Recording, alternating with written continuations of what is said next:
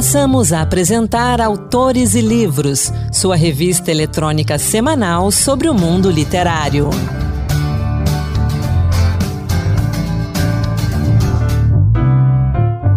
Olá pessoal, no ar agora, Autores e Livros. Hoje vamos falar de liberdade e de afrofuturismo. E ainda teremos a poesia de Mário de Andrade. Sou Anderson Mendanha e vamos juntos. A gente começa o programa com uma entrevista sobre o mais recente livro de Janine Rodrigues, publicado pela Piraporeando, que fomenta a literatura afrofuturista para o público adolescente. Vamos acompanhar. Entrevista. A Piraporeando, uma organização dedicada à promoção da educação antirracista e da diversidade, acaba de lançar o livro Escada, escrita pela Janine Rodrigues, com ilustrações do artista Boni. A obra apresenta uma temática afrofuturista para os jovens leitores. Sobre esse livro, eu recebo aqui, mais uma vez, no Autores e Livros, a Janine Rodrigues. Janine, bem-vinda de volta. Obrigada, obrigada pelo, pelo convite. Um prazer estar falando aqui com todo mundo. Janine, que experiência de leitura você oferece aos jovens leitores com esse lançamento Escada? Então, o Escada, ele é, tem, acho que muitas vertentes, né? Ele tem um pouco de mistério, de aventura, é, tem um, um aspecto também é, do afrofuturismo, que é um tema bem importante, é, mas que ainda não é, é, de conhecimento tão amplo, né, do, da sociedade, é, mas é importante também, né, conhecer as perspectivas de afrofuturismo é, no mundo inteiro, né? É, é, cada cultura tem a sua forma de apresentar e de falar sobre o afrofuturismo. É, mas eu acho que é isso, assim, é uma história que fala bastante sobre esse mistério, essa aventura, né, que os nossos personagens acabam vivenciando. Sem querer quebrar a magia da leitura do livro, dar spoiler, eu li o livro com a minha filha e ela ficou com uma dúvida. Onde Sim. fica essa escada? Essa cidade é em algum lugar aqui no Brasil? É no presente? É no futuro? E ela perguntou, papai, para onde que essa escada nos leva? Ah, muito legal a, a pergunta da sua filha, porque é, a história, ela é também um pouco sobre isso, né? É, a gente sempre procura localizar é, presente, passado e futuro de uma maneira organizada é, é, muito diferente, por exemplo, da maneira que, que organizam os povos indígenas, é, os povos africanos, né? A gente vê tudo como uma sequência e como uma evolução, como se o próximo passo fosse mais importante do que o passo anterior. E lá no livro, né, no, no Escada, tem uma, um, um dos símbolos que, que aparece na história, é, no livro, é, são os adinkras e também um, pouco, um pouco sobre o povo Sankofa, né? O povo adinkra, na verdade, e o conhecimento Sankofa, que fala muito sobre isso, né? Que para que a gente é, possa andar para frente, é, a gente precisa também olhar para trás e conhecer um pouco daquilo que aconteceu no passado e que não existe uma hierarquia de importância entre esse passado e esse presente, né? Então, quando ela pergunta se essa escada é aqui ou é em outro lugar, é, se essa história está no presente, está no passado, está no futuro, é, pode tudo isso. Essa história ela está acontecendo em todos esses momentos, né? É, é, ou ela se encaixa, ou ela se di, ela dialoga com todas essas possibilidades. Então, vai muito, acho que, da imaginação desse leitor. É, e como seria imaginar essa história no passado? E também como é pensar se ela for no futuro, ou se ela for agora. É, isso é muito bacana, é uma pergunta muito interessante, porque tem tudo a ver com isso que o livro está tratando, que é esse presente, esse passado e esse futuro. Então, respondendo aí a ela, essa história pode se passar do jeito que ela imaginar, ela pode brincar um pouco sobre essas três possibilidades de acontecimento. E que tipo de reflexão você acha que as crianças e os jovens tiram da leitura desse livro? Olha, é, não dá assim, para a gente já saber o que que, o que que cada leitor vai achar, mas é, essa história ela fala muito também sobre acreditar, né? É, sem também dar tanto spoiler, né, como você falou, é, mas o Genésio, ele acredita, né, em alguma coisa que a gente que já leu sabe o que uhum. que é, uhum. ou em quem ele acredita, mas conforme ele vai crescendo e ele vai ficando adulto, ele vai deixando de acreditar. E é como se, quando a gente deixa de acreditar em alguma coisa, parece que realmente ela deixou de existir, né? Então, eu acho que essa questão, né, de por que, que a gente para de acreditar em algumas coisas, é, por que, que a gente vai perdendo um pouco desse encantamento da infância, é, conforme a gente vai crescendo, né? A gente parece que vai ficando mais cético, mais, às vezes, mais uh, duro uh, em relação a algumas crenças. Uhum. E, em geral, as crianças elas têm essa, esse olhar mais amplo sobre a vida, né? Então, o Escada ele fala também um pouco sobre isso. Quando a gente cresce, não necessariamente esse crescimento precisa significar é, o desacreditar, né? A gente pode e deveria, né, manter as nossas crenças e, e a nossa fé em algumas coisas seja na vida, seja no espaço, seja é, nesses simbolismos que estão tão presentes na infância e que na vida adulta eles se despedaçam, né? Que a gente consiga de alguma maneira continuar acreditando um pouco, né? Nessa, nessa magia toda que a gente acredita quando a gente é criança. Isso é muito bom. Na apresentação eu disse que esse livro trabalha com a temática afrofuturista. Fala um pouquinho o que, o que, é essa temática, o que, é a literatura afrofuturista. É, o afrofuturismo ele está é, tá para além da, da literatura, na verdade, é uma conexão com várias outras expressões é, culturais, mas também científicas, né? O afrofuturismo é uma perspectiva que é uma perspectiva que está para além da visão eurocêntrica, é, para além da visão do Ocidente do que é ser é, ou do que são as culturas negras, é, os povos africanos e todo o conhecimento e todos os saberes que estão aí permeando esses povos e essas histórias, né?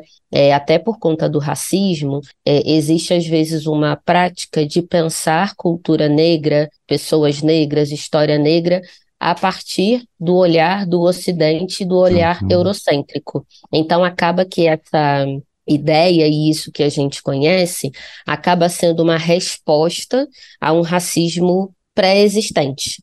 Então, às vezes, muito do que é produzido, do que é feito, é em função desse racismo. Então, vou dar aqui um exemplo, né? A gente tem é, muito racismo é, em relação a meninas negras e os cabelos das meninas, uhum. que são cabelos crespos e tudo mais. Então, às vezes, quando você vai pensar num personagem negro, numa menina negra, é, vai se falar desse cabelo crespo, é, como se essa história fosse responder de uma maneira crua, né, de uma maneira mais objetiva, que é, é, o cabelo crespo não é feio, que é um cabelo bonito.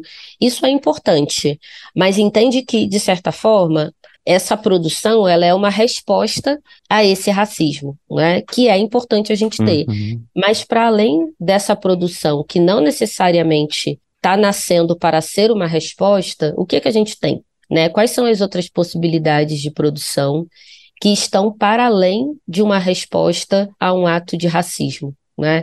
Então, como seria a nossa lógica de pensamento é, se, a, se o, o, o ponto de partida não fosse só exclusivamente o racismo. Né? É, que eu, a gente estaria falando sobre o quê? A gente estaria escrevendo sobre o quê? As nossas pesquisas, as nossas criações, elas seriam sobre o quê? Para além do tema que, que é o racismo, que realmente precisa sim ser discutido, mas quais são as outras possibilidades, né? É, é, quais são as expressões culturais de arte e as produções de ciência, de pesquisa? É, é, o afrofuturismo ele fala sobre possibilidades diversas e plurais da população negra que, é, que são muito amplas, né? Que são é, de territórios diferentes, de possibilidades diferentes.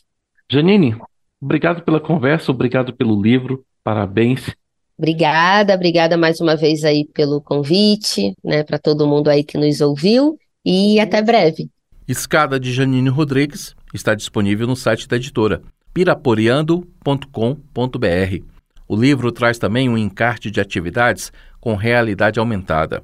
Uma excelente pedida para as crianças e jovens neste mês de outubro.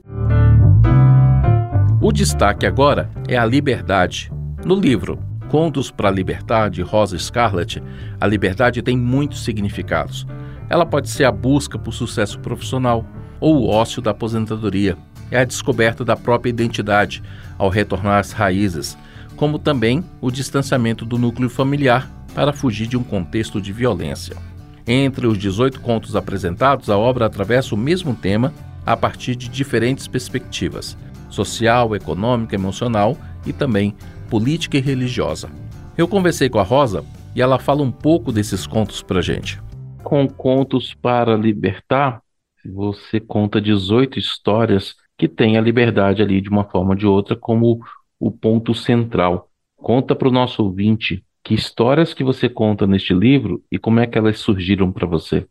É, a primeira ideia, né, que, que eu tive, eu gosto de contar isso, foi um dia atendendo jovens, né, é porque eu também sou assistente social, e aquelas reproduções, né, de que ah, é assim mesmo, e eles vendo o mundo com, com as lentes dos pais e de aquela situação, novamente, que não tem jeito.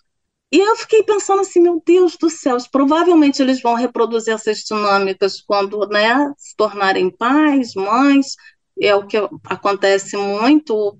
E assim, eu ficava pensando assim, eles são jovens, eles têm a possibilidade, pessoas assim de classe média que não trabalham, que tem uma série de, de coisas boas da vida que eles podiam estar sonhando com qualquer coisa nessa fase da vida, né? E não, e estavam ali tão sofridos é, sem acreditar nessa possibilidade que eles têm, que todos nós temos, de não, eu vou mudar para minha vida, eu não quero isso. Aí eu comecei a, a entrar no, no, tema, né? E aí nesse dia eu tive a ideia, vou escrever um livro sobre liberdade, né? Que histórias são essas? Como é que elas surgiram para você? Ah. Aí vamos lá. Aí eu pensei assim, um livro de contos todos sobre liberdade. E aí eu vou unindo a, é, o tema central, que é liberdade, a grandes temáticas também, como é, educação, né, a importância da educação para a liberdade, é, racismo estrutural, é, desigualdades no mercado de trabalho, é, na sociedade mesmo, relações abusivas entre é, marido e mulher, né, violência doméstica. Existem situações que têm um caráter também muito coletivo, histórias com caráter muito coletivo. Tem uma que eu fico sonhando, né, do, como que seria se, se não tivesse ocorrido a colonização, né? Uhum. Se a uhum. gente tivesse conseguido expulsar, né, os indígenas tivessem conseguido expulsar os colonizadores, e a história parte desse ponto de vista. E aí eu fui imaginando, pensando, eu quero falar desse tema aqui. E aí eu começava a me imaginar uma história, né? Uma coisa bem interessante nos contos é que a partir desses temas aí você conta as histórias, mas você foge do lugar comum. Você pega uma abordagem original desses temas. É como se o tema é importante, mas ele não é mais importante do que a história. Como é que foi trabalhar essa escrita? Ai, eu estou muito feliz aqui, quase chorando com o seu comentário, obrigada. É, porque eu não queria também uma coisa, eu não gosto de escrever de uma forma tão assim óbvia, né? Ele estava pensando na liberdade, como ele ia cons conseguir. É, eu, eu, trago aqui um, eu quis deixar uma, um, esse desafio, e não é só desafio, né? É, é proporcionar uma possibilidade de interação maior para o leitor, dele pensar que para aquele personagem a, a liberdade tem aquele significado, né? Então, por exemplo, de pegar a história que eu falo muito, que é o Poder das Letras, que é Leleco, a história do Leleco. É, é a minha é, preferida. Das 18, é, o, é a primeira história e a minha preferida. algumas pessoas choraram com essa história, e, e, eu acho que assim, todo mundo que eu perguntei assim, quais você mais gostou? E essa está sempre entre as mais, né? Esse que eu tô mais ali eu botei muito assim da minha emoção, foi é, também está entre as minhas preferidas. A gente não fica o tempo inteiro pensando na questão da educação, né? Mas é muito mais o mundo dele, a imaginação dele, assim, de que, que as letras são capazes de fazer, né? Em algum momento ele tem vontade de estudar, no outro, pelo mundo imaginativo dele. E a própria falta de acesso à educação, ele já começa, e, e os fatos que vão ocorrendo, achar que a escola é uma coisa ruim. Então, é por isso que ele nunca foi à escola, né? E aí, lá no final do conto, né, as pessoas vão poder ter a possibilidade de pensar assim: é verdade, as crianças têm que ir para a escola, porque quantas coisas elas vão poder entender sobre elas mesmas, inclusive, né? sobre a sociedade. E aí sim você pode se libertar, né? se conhecer, conhecer o que, que você está passando, né? a importância do conhecimento e da educação. Essa foi parte da conversa com Rosa Scarlett, autora de Contos para Libertar, a entrevista completa está disponível no site da Rádio Senado e também nas principais plataformas de podcast. E você encontra Contos para Libertar tanto em e-book como na versão impressa, na Amazon e demais portais de livros. Eu trago agora uma HQ maravilhosa da editora Nemo, Na Luta, escrita pelo francês Fabien Tomé, um dos principais quadrinistas europeus da atualidade. Nesta graphic novel, somos apresentados a três histórias de luta protagonizadas por mulheres, coletadas por Tomé durante viagens no Brasil, Benin e Líbano. Uma história em quadrinhos que retrata de perto a luta de Rossana, Nidal e Chanceline. Um exercício sociológico de busca pelos contextos específicos e também os paralelos que unem essas ativistas. Através da Revolução Popular no Líbano, do combate de uma comunidade contra um projeto imobiliário no Brasil e do engajamento de uma militante feminista no Benin, o autor prossegue em sua descoberta do mundo que nos rodeia. Eu falo um pouquinho da história de Rossana Holanda, fundadora e presidente da Associação de Mulheres da Comunidade Porto do Capim, em João Pessoa, na Paraíba. A luta de Rossana e de sua comunidade é contra as investidas da Prefeitura de João Pessoa, cidade onde o Tomé viveu por 10 anos, para a instalação de um parque ecológico que demandaria a remoção de centenas de famílias da região do Porto do Capim, na capital paraibana. Na HQ, o autor mostra suas conversas com Rossana e outras pessoas da comunidade, o preconceito de parte da população de João Pessoa em relação ao local, baseado em fake news disseminadas pelo próprio poder público, as tentativas da prefeitura de remover as pessoas da localidade e também como a resistência liderada pelas mulheres do Porto do Capim contra essa gentrificação do ambiente onde vivem há décadas tem provocado e gerado frutos. Uma HQ necessária para compreendermos melhor essas histórias de luta.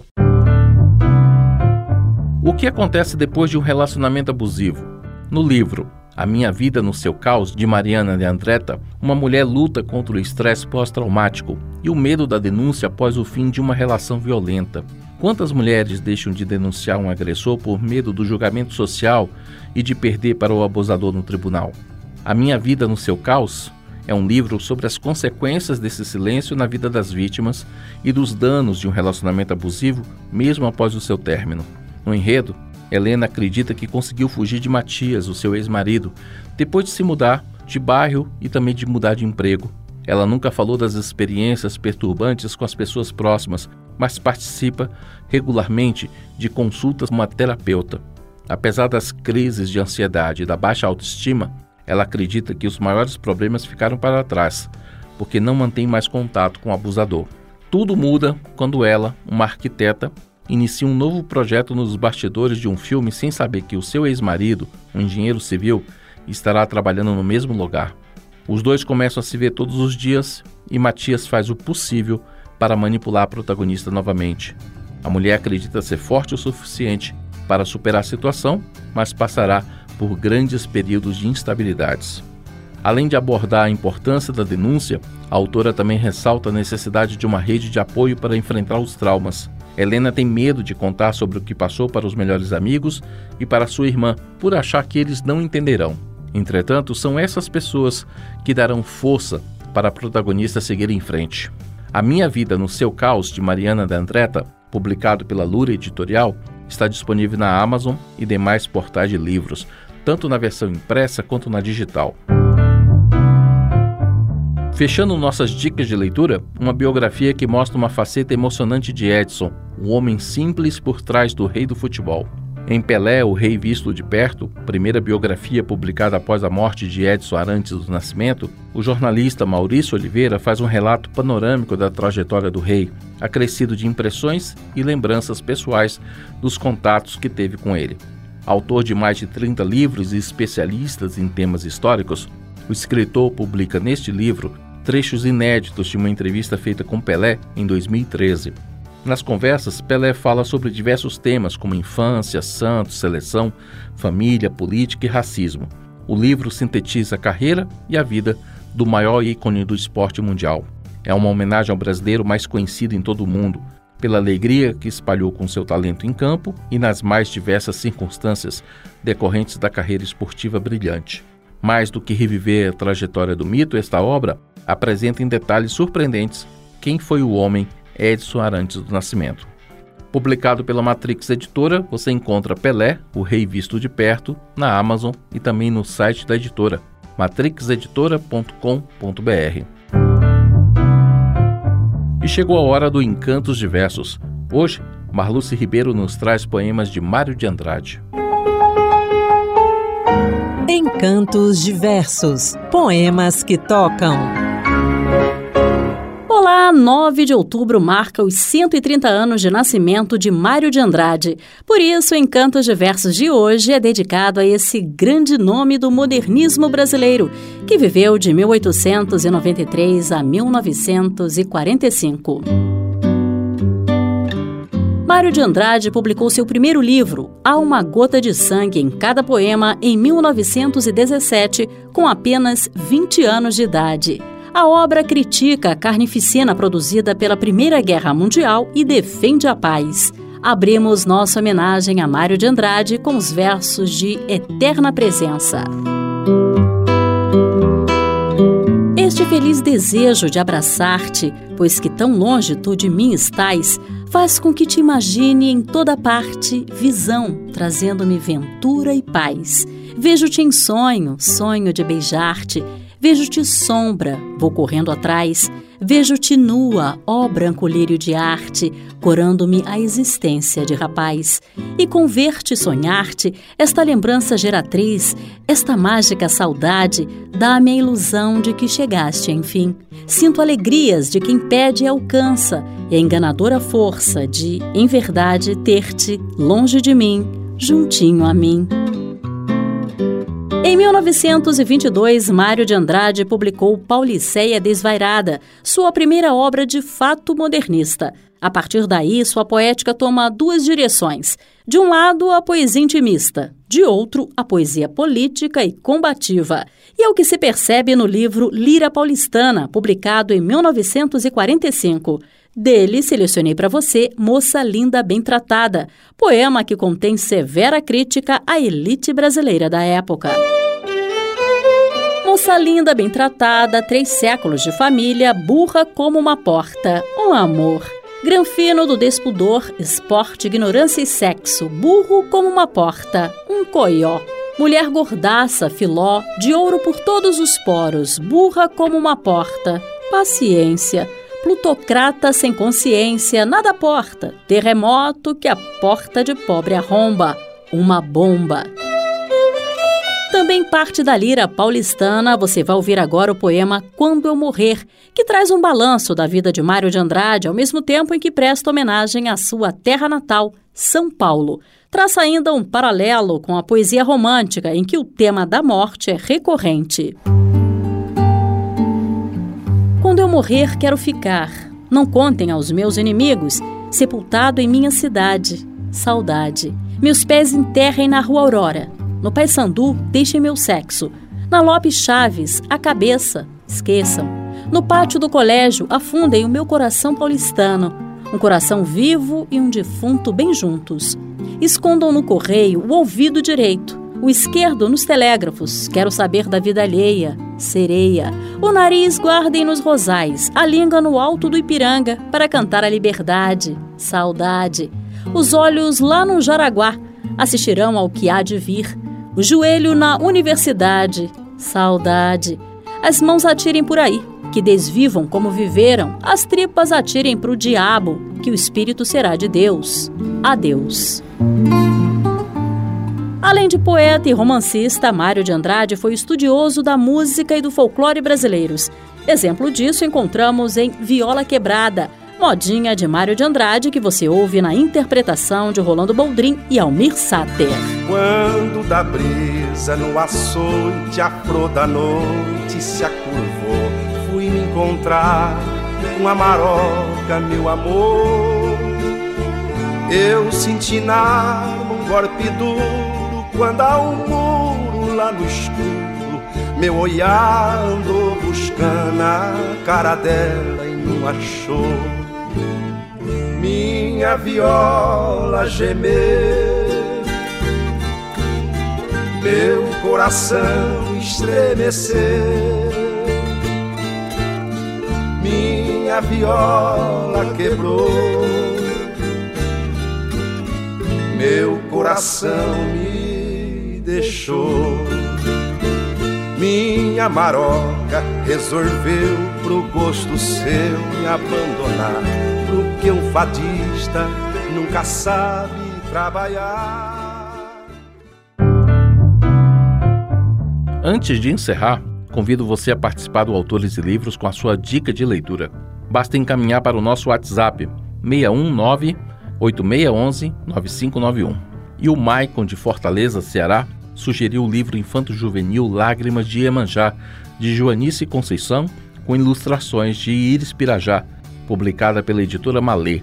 Lágrimas de Iemanjá conta a história do ano em que não teve a festa do dia 2 de fevereiro. A Rainha do Mar reflete sobre a forma como os humanos estão conduzindo a vida, desrespeitando a natureza e precisando de uma virada ecológica. Essa é a dica do Maicon de Fortaleza. Lágrimas de Iemanjá, de Joanice Conceição. E o Autores e Livros vai ficando por aqui. Essa edição contou com a apresentação de Anderson Mendanha, produção de Ana Beatriz Santos e Rita Zumba e trabalhos técnicos de Josevaldo Souza. Até a próxima. Boa leitura. Acabamos de apresentar Autores e Livros, sua revista eletrônica sobre o mundo literário.